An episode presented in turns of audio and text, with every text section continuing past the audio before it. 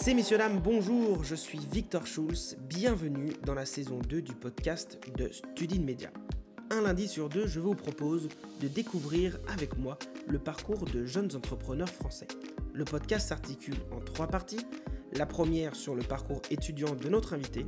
Ensuite, on parlera de sa start-up pour terminer enfin sur notre nouveau concept, une question, une réponse x 10. L'objectif de ce podcast est de partager avec vous des conseils applicables pour votre vie professionnelle ou personnelle, mais également des astuces pour réussir en tant qu'étudiant ou jeune entrepreneur. Alors n'hésitez pas bien sûr à vous abonner à notre chaîne et à nous suivre sur nos réseaux sociaux que vous retrouverez en description pour ne rien rater de nos prochains podcasts. Bonne écoute à tous. Eh bien bonjour Laurent, merci d'avoir accepté mon invitation. Je suis très content de t'accueillir sur le podcast de Studin Media. Alors Laurent, est-ce que tu peux te présenter rapidement et nous dire qui tu es et d'où tu viens? Eh bien, écoute, bonjour Victor, et puis euh, merci euh, pour l'invitation déjà.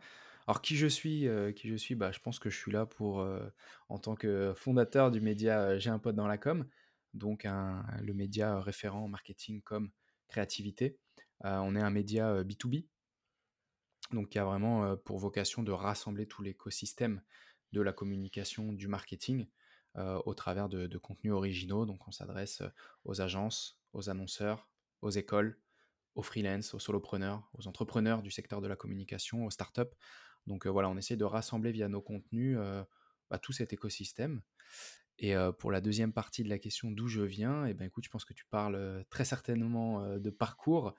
Euh, écoute, moi j'ai un parcours un petit peu atypique. J'ai euh, fait d'abord un, bac euh, STT à l'époque, puis ensuite j'ai continué avec un, DUT Tech Co, une licence, pro en management des organisations.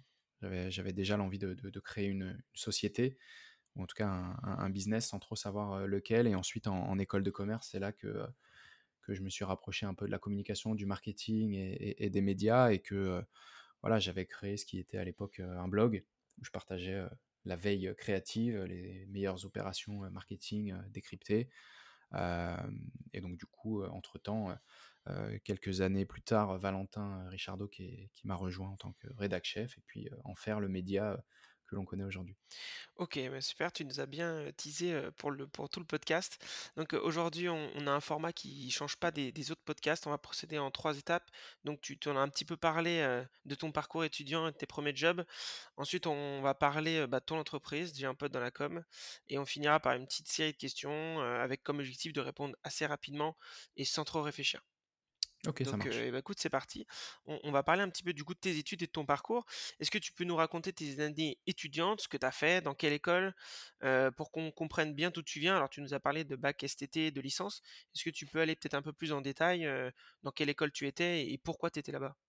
Oui, bien sûr. Bah écoute, euh, euh, j'ai, bon, le, bac, euh, je pense que jusqu'au bac, on n'a pas spécialement besoin d'aller d'aller dans le détail, mais mes DUT Tech Deco, Marne-la-Vallée. Donc moi, je suis de banlieue parisienne, donc j'étais à l'université Paris-Est de Marne-la-Vallée sur le site de Meaux, où j'ai fait effectivement deux ans de, DUT Tech Deco. J'ai longuement hésité avec GEA je sais même plus pourquoi. C'était plutôt parti sur, Tech Deco. Donc là, c'était, je pense, les deux années les plus formatrices de mon parcours. énormément de matière, des bons profs, de très bons profs d'anglais aussi. Ce qui fait que quand tu sors du bac, je pense que c'est hyper important d'avoir cette notion de, langue. Et, donc, du coup, bon, bon prof d'anglais, bon prof dans, pas mal de matières, des profs qui, qui, ont laissé des, belles traces sur le parcours euh, académique. Donc euh, voilà, euh, deux belles années, enfin plutôt une et demie, puisque j'ai fait le programme en Erasmus. Donc je suis parti en Angleterre à, Derby pour un, double diplôme. Donc comme ça, j'ai eu le DUT Tech de Co et en même temps un bachelor en, business administration. Donc, donc voilà, donc six mois pendant que les copains charbonnaient sur les partiels du, quatrième, quatrième semestre, bah moi j'étais j'étais en Angleterre entre job étudiant et, et puis bah vie à l'anglaise quoi pub donc c'était pas le même rythme ouais c'est clair et l'Erasmus qu'est-ce que ça t'a apporté par rapport à, à d'autres étudiants qui, qui, sont restés en France? Bah déjà c'est euh, t'es, quand même encore un peu jeune tu vois quand t'es en, en, en, DUT tu pars comme ça dans un pays étranger, 6 mois, tu parles pas forcément la langue. et puis moi, j'avais pour objectif de pas juste étudier. Je me suis dit: «Il faut que je trouve un taf de barman» pour en chier, en fait. Je me suis dit: «Si tu veux apprendre l'anglais, tu fais barman». Les gens, ils mâchent à moitié les mots, ils ont des accents, qui viennent un peu de partout, en Angleterre. Donc je me suis dit: «Voilà, faut que faut que j'aille là-bas». je savais que le rythme, des cours était, moins important qu'en France. On n'avait que 4 matières. Donc c'était des demi-journées. Donc en gros, on avait deux jours de d'université par semaine. Donc je me suis dit, voilà, les trois autres jours, ça va pas être que du bonus, faut, faut, que je trouve un boulot étudiant. Donc, donc voilà, ce que ça m'a apporté, bah, c'est compréhension de l'anglais, mise, en, mise en situation, aventure un peu, de partir, voilà, ton premier logement sans tes parents, dans un pays que tu connais pas, avec quelques Français. Donc c'était quand même aussi un peu le, ce qui rassure. On partait avec cinq potes, on était cinq potes de la même promo à partir, donc c'était quand même plus cool que, que, de partir tout seul. Mais voilà, avec cet objectif de dire voilà, faut que je sois plongé dedans, immergé, il faut que j'apprenne l'anglais. Donc, donc voilà, ce que ça m'a apporté clairement, c'est l'anglais. Ok, super. et du coup, après, qu'est-ce que qu'est-ce que tu as, qu'est-ce que as fait après l'Erasmus? Bah écoute, après Erasmus, je suis revenu et puis là, je me suis dit, ok, on va continuer. J'avais l'option grande école, à intégrer ou alors continuer sur, sur un format un peu plus universitaire. Donc je suis resté dans la même université où j'ai continué en licence professionnelle. L'idée c'était de faire de l'alternance assez rapidement sur un an pour valider la voie sur laquelle je voulais m'orienter. C'était plutôt la, gestion d'entreprise, création, gestion d'entreprise. Donc de continuer un peu sur tech de co, mais rajouter des, du droit, rajouter un peu des, des matières plus pour la, création et gestion d'entreprise. Donc voilà, une, licence en management des organisations en alternance que j'ai fait chez Renault. Donc j'étais acheteur énergie. Donc j'étais là pour faire tout un tas d'études et de, préparation de négociations pour acheter des énergies pour, pour des usines en, en cours de construction. Est-ce que c'est vraiment à ce moment-là que tu as eu la fibre entrepreneuriale ou tu l'as eu un petit peu avant bah, je pense que je l'avais avant, mais, mais en fait, il y a eu, y a eu sur cette alternance un, problème de, casting. C'est qu'en fait, le chef qui m'a recruté est parti avant le premier jour où je suis arrivé. Ce qui fait que le nouveau chef en poste chez Renault, bah, l'alternant qu'on lui avait donné, il avait plus du tout les mêmes missions à, lui filer. Ce qui fait que je suis arrivé et, et, en fait, toute l'analyse que je devais faire pour les, pour les achats, parce qu'à la base, c'était des achats, comme je disais, bah, c'était de la programmation VBA. Quoi. C'était que des modèles à, à, faire et, conceptualiser en, VBA, donc en, programmation. Donc quelque chose que je connaissais absolument pas. Il m'a dit, bah, écoute, euh, soit tu restes et faut que tu apprennes, soit euh, bah, on arrête l'alternance et, euh, et c'est pas grave. Quoi. Donc, donc voilà, ça m'a mis aussi un peu dans le truc où tu arrives, tu as un challenge, tu le connais pas. Moi, la seule condition, c'était que je valide mon diplôme, donc j'ai quand même validé avec l'école que le fait que je fasse de la programmation appliquée quand même au secteur des achats, en tout cas au métier des achats, euh, ce soit valide pour mon diplôme. On m'a dit go. Euh, j'ai dit bon bah ok, let's go, on va quelque part où je connais pas et puis on verra. On verra, mais je savais que la programmation pouvait aussi m'aider dans, dans, dans, cette entreprise que, que j'avais en tête euh, plus tard sur le parcours. D'accord. du coup, avant de lancer cette fameuse entreprise, tu t'es passé par d'autres entreprises? Non. Non, bah juste, juste Renault. C'était la première boîte. Bon, après, j'avais fait énormément d'intérim hein, pour les jobs étudiants, comme je disais, mais mais c'était la première fois que j'avais un contrat pour un an, quoi. D'accord. Et donc là, du coup, tu, tu, tu as fini ton, ton parcours académique à ce moment-là? Non, ensuite j'ai continué, donc j'ai terminé ma licence pro et là donc j'ai cherché à, à faire les deux dernières années pareil en alternance. Donc bah, j'ai fait pas mal de, de, de, concours dont j'ai oublié les noms pour aller dans, dans, des écoles un peu partout en France. Euh, pour ensuite euh, m'arrêter sur euh, une entreprise. Donc j'avais trouvé une offre dans, une grosse boîte qui s'appelle Air Liquide, une offre qui m'intéressait énormément. Je me suis dit ok bah écoute je vais prendre ce job et je vais trouver l'école qui, qui m'emmènera sur cette alternance. Donc finalement, c'était sur Paris. Donc j'ai pas, j'ai pas bougé en province comme, comme c'était l'idée.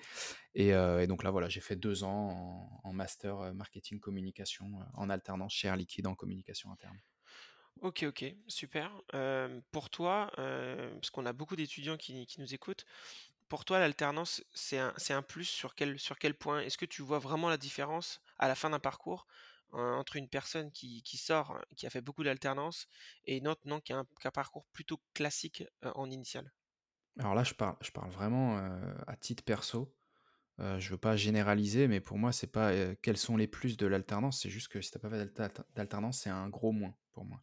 En tout cas, dans les métiers dans lesquels on est. moi, je me souviens à l'époque, hein, juste setup ta messagerie mail. Il y en avait, ils étaient déjà en PLS, alors que Outlook, punaise. Alors, ok, tout le monde n'utilise pas Outlook ou peu importe un, client mail à l'époque, mais tu en avais qui étaient bloqués dès, dès que la boîte leur disait bon bah voilà tes accès mail. Ah mais j'ai jamais utilisé ça, moi j'étais que sur un, un browser internet. Déjà, rien que ça, mmh. tu te mets dans la peau d'un manager qui recrute quelqu'un. Si tu vois que ça, la personne que tu recrutes, elle est déjà bloquée à l'étape du mail, c'est un peu compliqué.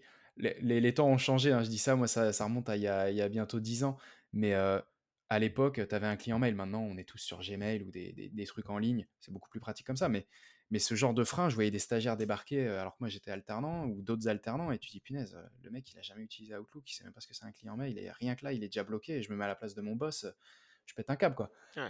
jour, 1, le mec il, sait pas ce que c'est quoi. Donc, donc tu te dis, quand tu as fait l'alternance, ton boss il est compréhensif et tout ça c'est bon quoi, c'est des non-sujets. Tu arrives, jour 1, c'est ok, c'est quoi la boîte? C'est quoi le contexte, qu'est-ce qu'on attend de moi et let's go. versus quelqu'un en, en, initial qui débarque, bon bah voilà, tes accès mail, tes trucs, tes machins, il est stressé comme tout, il a jamais utilisé les trucs. ça peut être compliqué. Donc pour moi, c'est que des moins de pas avoir fait d'alternance. le rythme était certes un peu plus chargé parce que bah, fallait bosser, fallait rendre les mêmes niveaux de, de cours à côté, mais il y avait un peu moins de chouilles, donc c'est un peu le côté négatif de l'alternance, mais il y en avait quand même. Mais mais voilà, quoi, la prio, moi, c'était c'était de trouver un taf et, donc voilà. Et, j'ai une question, est-ce que tu, tu penses, alors c'était pas forcément ton cas, mais l'alternance et le, on va dire, d'être étudiant, est-ce que, est-ce que ça marche aussi si on veut lancer un projet en même temps de ses études? Toi, tu t'as lancé du coup ton projet après, si j'ai si bien compris? tout est préparé pendant en fait. non, non, ça a été fait pendant pendant les études. donc effectivement, il n'est il est, il est pas sorti tel qu'il est aujourd'hui, mais non, non, tout a été fait aussi en parallèle donc de l'alternance, de l'école. Je, je, commençais aussi à...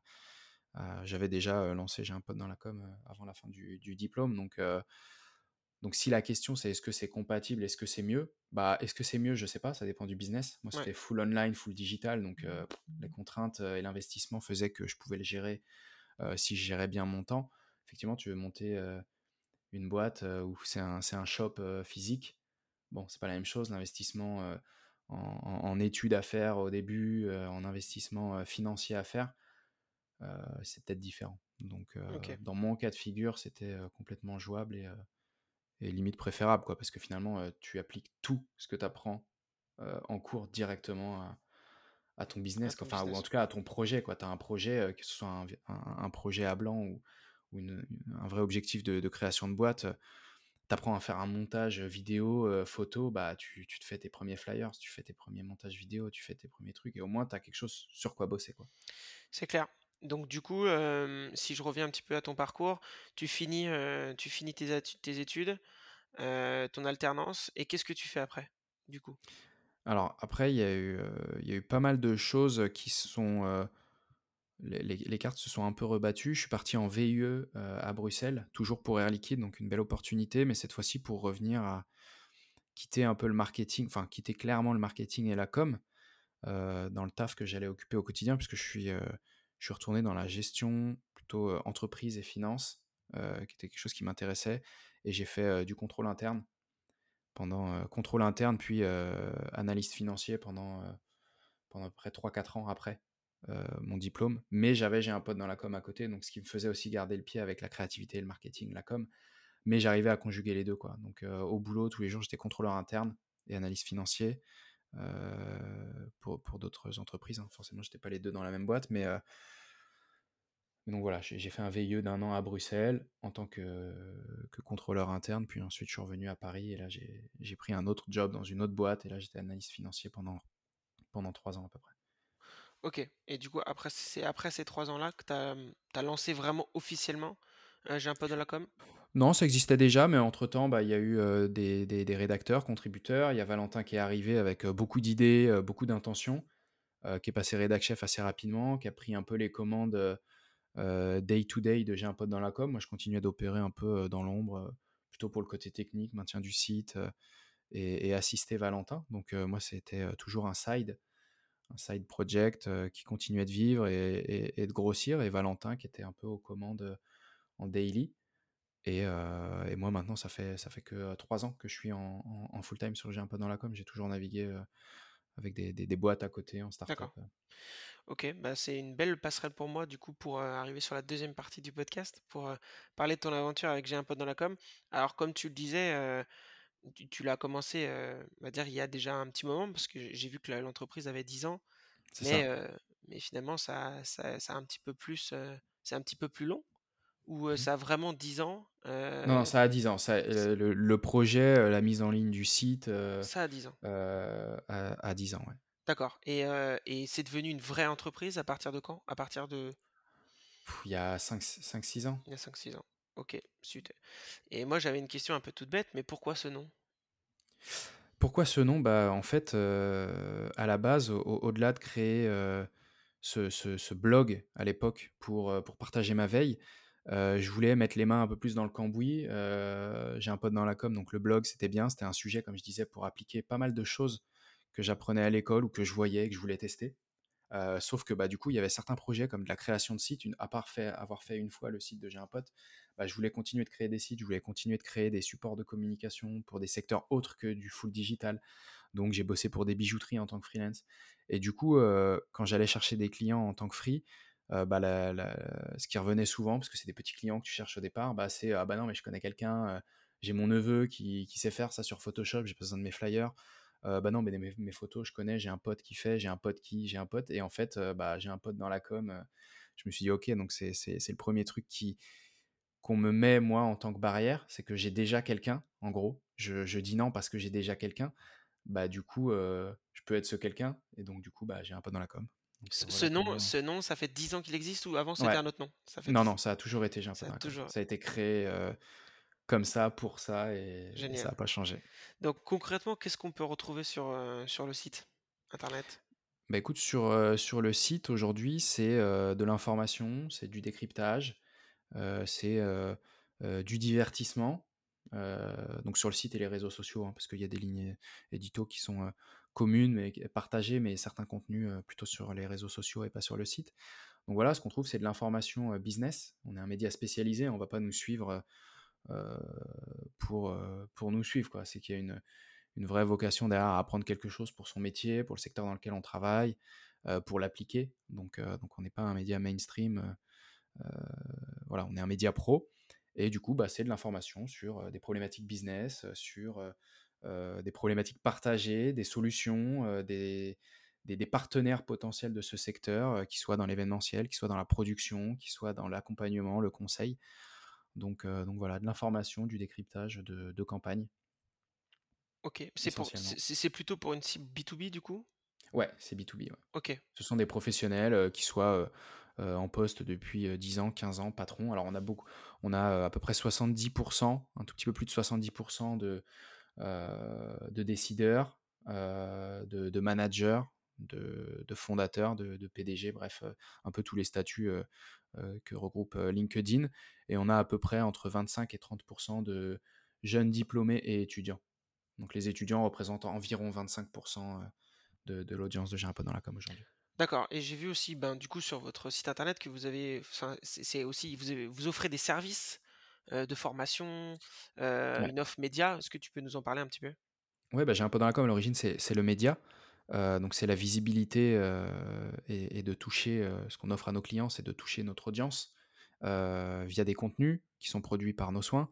L'idée, c'était de se dire: «OK, un contenu qu'on produit pour nous, on a, l'expérience de l'édito, on a l'expérience de la production puisqu'on autoproduit l'intégralité de nos formats. Bah, pourquoi ne pas le mettre à dispo?» heu, tu vois, quand tu achètes, heu, 5 000 ou 10 000 balles de matos audio pour faire du podcast, bah, autant essayer de le rentabiliser et puis finalement tu peux faire de la marque blanche, heu et proposer à certains de tes clients, bah, de se lancer dans le podcast et de les accompagner. le matériel est le même, les compétences sont les mêmes, la légitimité est, a priori présente. Donc, donc voilà, on a lancé la partie studio depuis peu. Donc voilà, on a aussi l'accompagnement sur la formation, puisque forcément, ce que l'on a fait, on peut partager un peu les, best practices de, notre milieu et de notre média. Donc, donc voilà, on a effectivement plusieurs branches d'activité qui viennent graviter autour du média et compléter notre activité. Mais finalement, c'est déjà ce qu'on fait pour le média. C'est juste qu'on le formalise avec voilà, la partie studio, production de contenu en marque blanche. Ok, ok. Et du coup, ben, pour rebondir un petit peu sur les podcasts, j'ai vu que vous aviez la revue du social, School Stories, Inside par exemple. Est-ce que tu peux nous expliquer pourquoi vous abordez ces sujets-là, mais en version audio? Bah, Écoute, l'audio, on y croit depuis, depuis longtemps maintenant. Ça fait trois ans, même peut-être un petit peu plus qu'on est, qu'on est sur le format podcast. Donc, on est arrivé assez tôt dedans avec le premier podcast que, qu'on a créé en tant que j'ai un peu dans la com. C'était Charbon.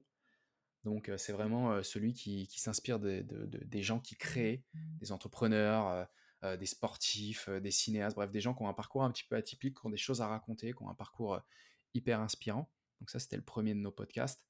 parce que c'était aussi un petit peu nous en tant qu'entrepreneurs. Donc voilà, on voulait avoir des gens qui nous ressemblent de notre réseau. Et puis bah voilà, tu les rencontres en soirée, tu trouves qu'il y a un match, un feeling perso, bah tu dis vas-y, viens raconter ton histoire sur, sur notre podcast.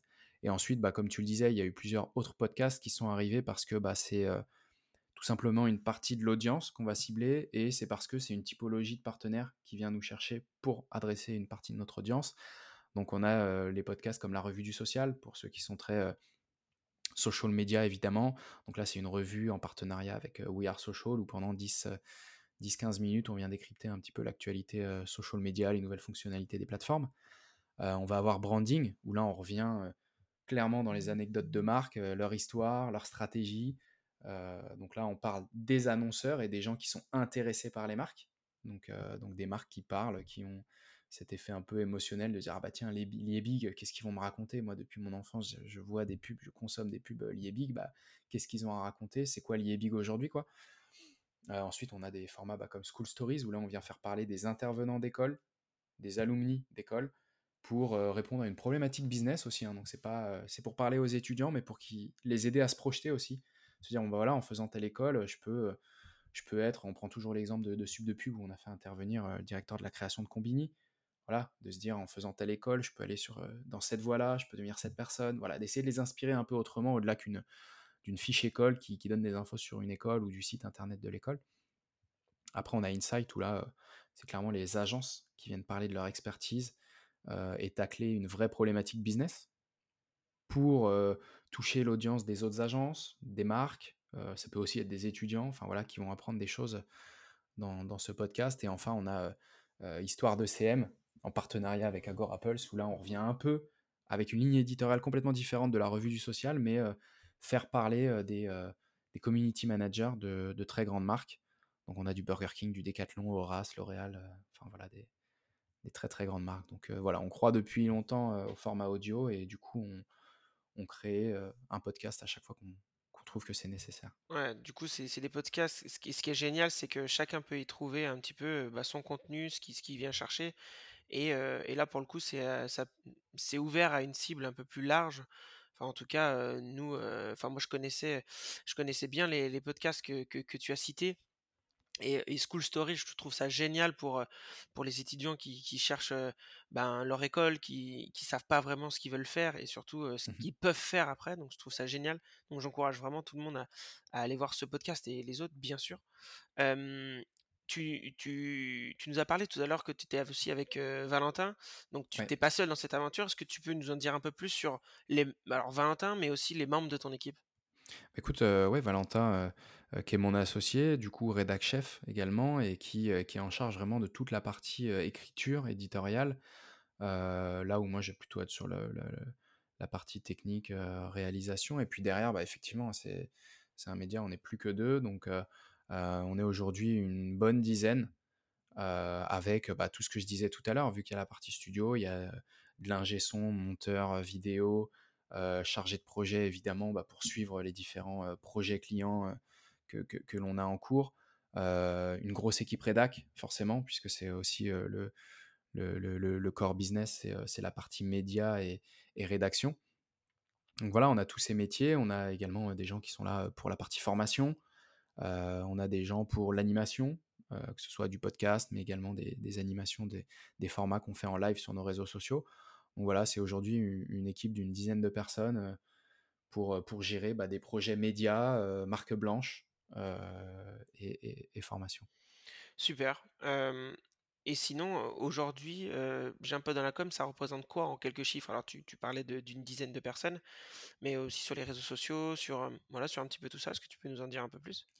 Bah écoute, sur euh, les réseaux sociaux, euh, c'est euh, pas moins de 800 000 abonnés en cumulé, évidemment. On vient, on, on espère euh, rapidement euh, passer le cap des, des, des 500 000 abonnés sur, euh, sur, euh, sur LinkedIn.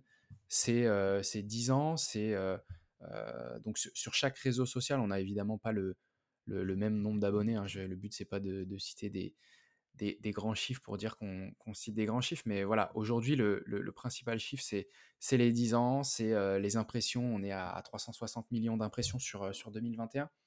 Euh, on a en moyenne euh, 370 000 euh, visiteurs uniques tous les mois sur le site. J'ai dit une dizaine de, de- de- de personnes au sein de, l'équipe. On a euh, une centaine de, contenus live diffusés déjà sur, sur tous nos réseaux sociaux. Euh, tu l'as dit tout à l'heure, euh, des podcasts. Donc, on a six podcasts aujourd'hui. Euh, une fois par an, jusqu'à avant Covid, on organisait euh, les afterwork de la com. Donc, on a, euh, on a euh, cinq éditions pour l'instant euh, des afterwork. Euh, donc, euh, donc voilà, quelques chiffres euh, comme ça euh, super. sur, euh, sur J'ai un pote. Et, et du coup, comment on arrive à fédérer une telle communauté? Euh, parce que j'imagine qu'au départ, tu étais tout seul à faire ce site internet. Il n'y avait pas grand monde. Comment t'es arrivé euh, à attirer du monde, à les garder? Ça, c'est des questions que nous, on a beaucoup euh, enfin, en message privé. euh. Alors nous, on a une petite communauté avec Studine, hein, on est vraiment tout petit. Mais justement, c'est aussi no- notre enjeu de, d'essayer de fédérer une communauté. Alors toi, Ouais. quelles, quelles sont tes, tes clés? Bah, je pense que qu'un des avantages, et qui du coup euh, peut, être euh, transformé en, en- conseil, c'est euh, c'est pas de créer pour créer. c'est de créer pour répondre à un problème.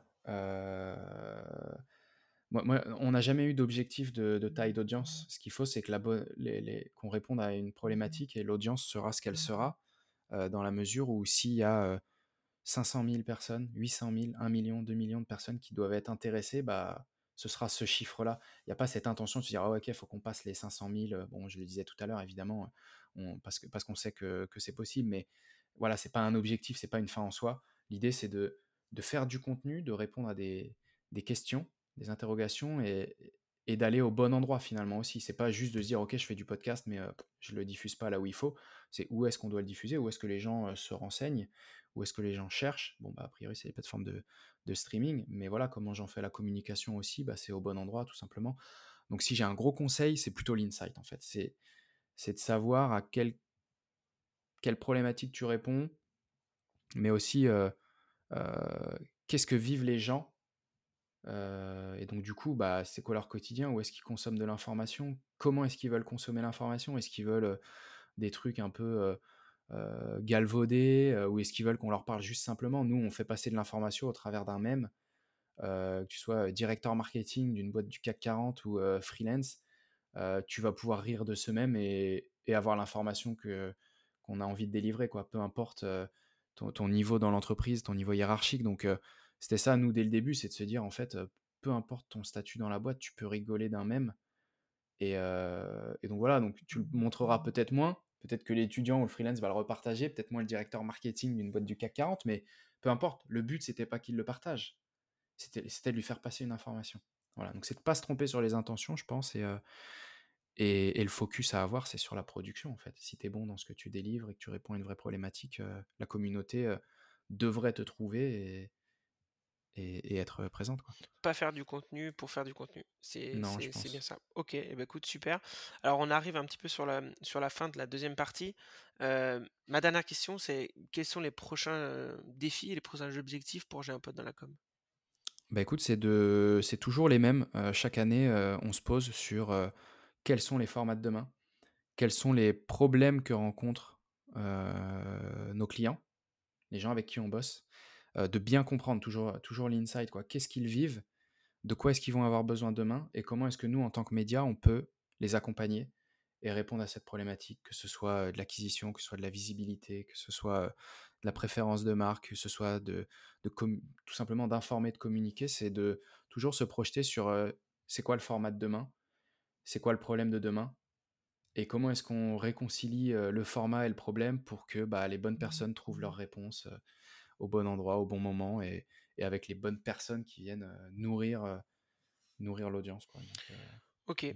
Bah, génial, super. bah, de toute façon, on va suivre un petit peu les, la suite de, de J'ai un pote dans, la com, hein, bien sûr, bien évidemment. du coup, bah, c'est le moment de, notre, de notre jeu, une question, une réponse. Mmh Alors, le concept, hein, il est assez simple. Je te pose une question, tu réponds et on fait ça dix fois. Ok, ça marche. Allez, c'est parti. Entreprendre seul ou à plusieurs? À plusieurs. Entreprendre rapidement ou prendre son temps? Rapidement. Entreprendre pendant ses études, est-ce que tu es plutôt favorable ou pas favorable? Favorable. Créer son propre projet ou rejoindre un projet? Créer son propre projet. Créativité ou productivité? Hmm. Ça, c'est une bonne question, ça. Euh, pour moi, la productivité, c'est une forme de créativité. Donc, euh, allez, je vais prendre productivité. Entreprendre un temps ou pour la vie? Euh, Même si tu dis un temps, je pense que c'est pour la vie. Article, podcast ou vidéo? Bah ça dépend. Ça dépend. Euh, vidéo. Euh, Facebook, LinkedIn ou Instagram LinkedIn. Échouer ou réussir Échouer. Et enfin, réussir seul ou réussir à plusieurs Oh, réussir à plusieurs. Écoute, c'était super. Ça fait 10 questions, 10 réponses. Bah, Parfait.